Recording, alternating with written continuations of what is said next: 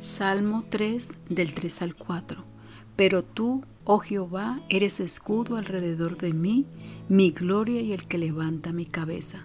Con mi voz clamé a Jehová y él me respondió desde su monte santo. En el versículo 1 y 2 de este salmo, ayer vimos una persecución contra David de parte de su hijo Absalón, pero David tenía experiencia en este tipo de persecuciones, ya que el rey Saúl quiso matarlo. Así que toda esa fe que se había formado a lo largo de los años en su relación con Dios, no en su fuerza ni en su ejército, sino en el Dios de Israel. Recordemos cuando David, aún siendo muy joven, enfrentó al gigante Goliat. Primera de Samuel 17:45. Dice, entonces dijo David al filisteo, Tú vienes a mí con espada, lanza y escudo, mas yo vengo a ti en el nombre de Jehová de los ejércitos, el Dios de los escuadrones de Israel, que tú has provocado. Cuando se levantan gigantes contra nosotros tenemos que actuar no como carnales, sino como representantes de Jehová de los ejércitos, el Dios que tiene ejércitos celestiales a sus órdenes.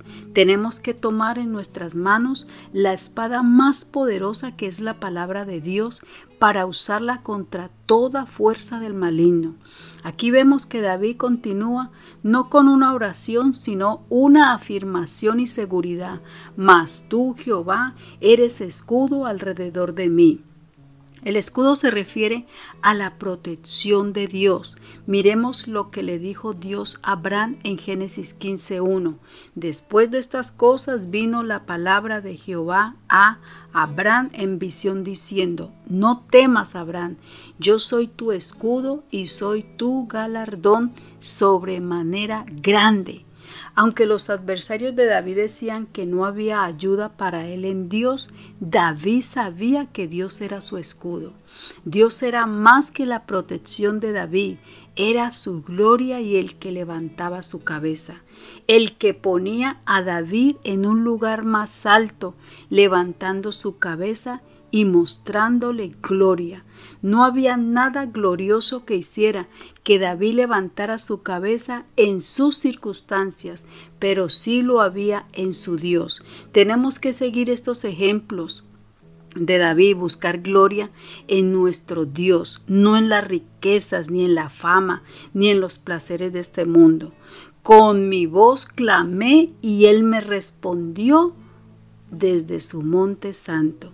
Sabemos las consecuencias de los pecados de David, pero aún así la misericordia de Dios estuvo sobre él. Aunque Absalón tomó Jerusalén y forzó a David huir de la capital, David sabía que Absalón no estaba en el trono del monte santo de Dios. Jehová mismo aún mantenía esa posición y escucharía y ayudaría a David desde su monte santo. Finalmente Absalón murió y su sublevación fue frustrada.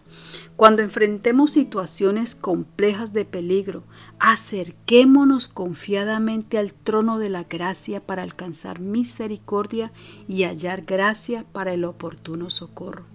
Corramos al monte santo, a su presencia, que Él sea nuestro escudo y nuestra gloria. Dios te bendiga.